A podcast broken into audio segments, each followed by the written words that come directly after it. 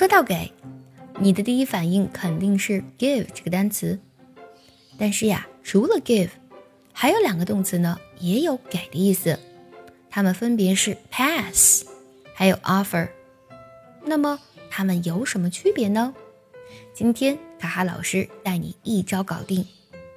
我们先看 give 这个单词，give 表示送给的意思。比如你的生日到了，我想送你一份礼物，我就可以说 I want to give you a gift for your birthday。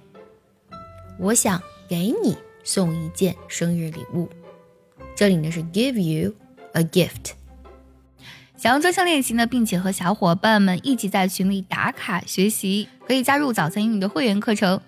你不仅可以参加我的直播，而且呢，只要微信加“早餐英语”四个字的拼音，就可以收到我送你的一份学习大礼包，让你在英语学习的路上呢少走弯路。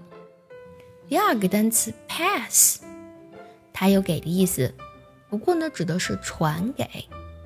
比如说，一个人呢要把书传过来、递过来给我，中间呢要经过好几个人的话，我们就要用 pass 这个单词。我们就可以说，Please pass me that book。请把那本书递给我。第三个单词 offer 也有给的意思，不过呀，offer 有主动给某人、提供给某人的意思。看这个句子，He offered me a good job。他给了我一份好工作。He offered me a good job。喜欢这期节目，记得点赞收藏，也可以转发给需要它的人。See you next time. Bye bye.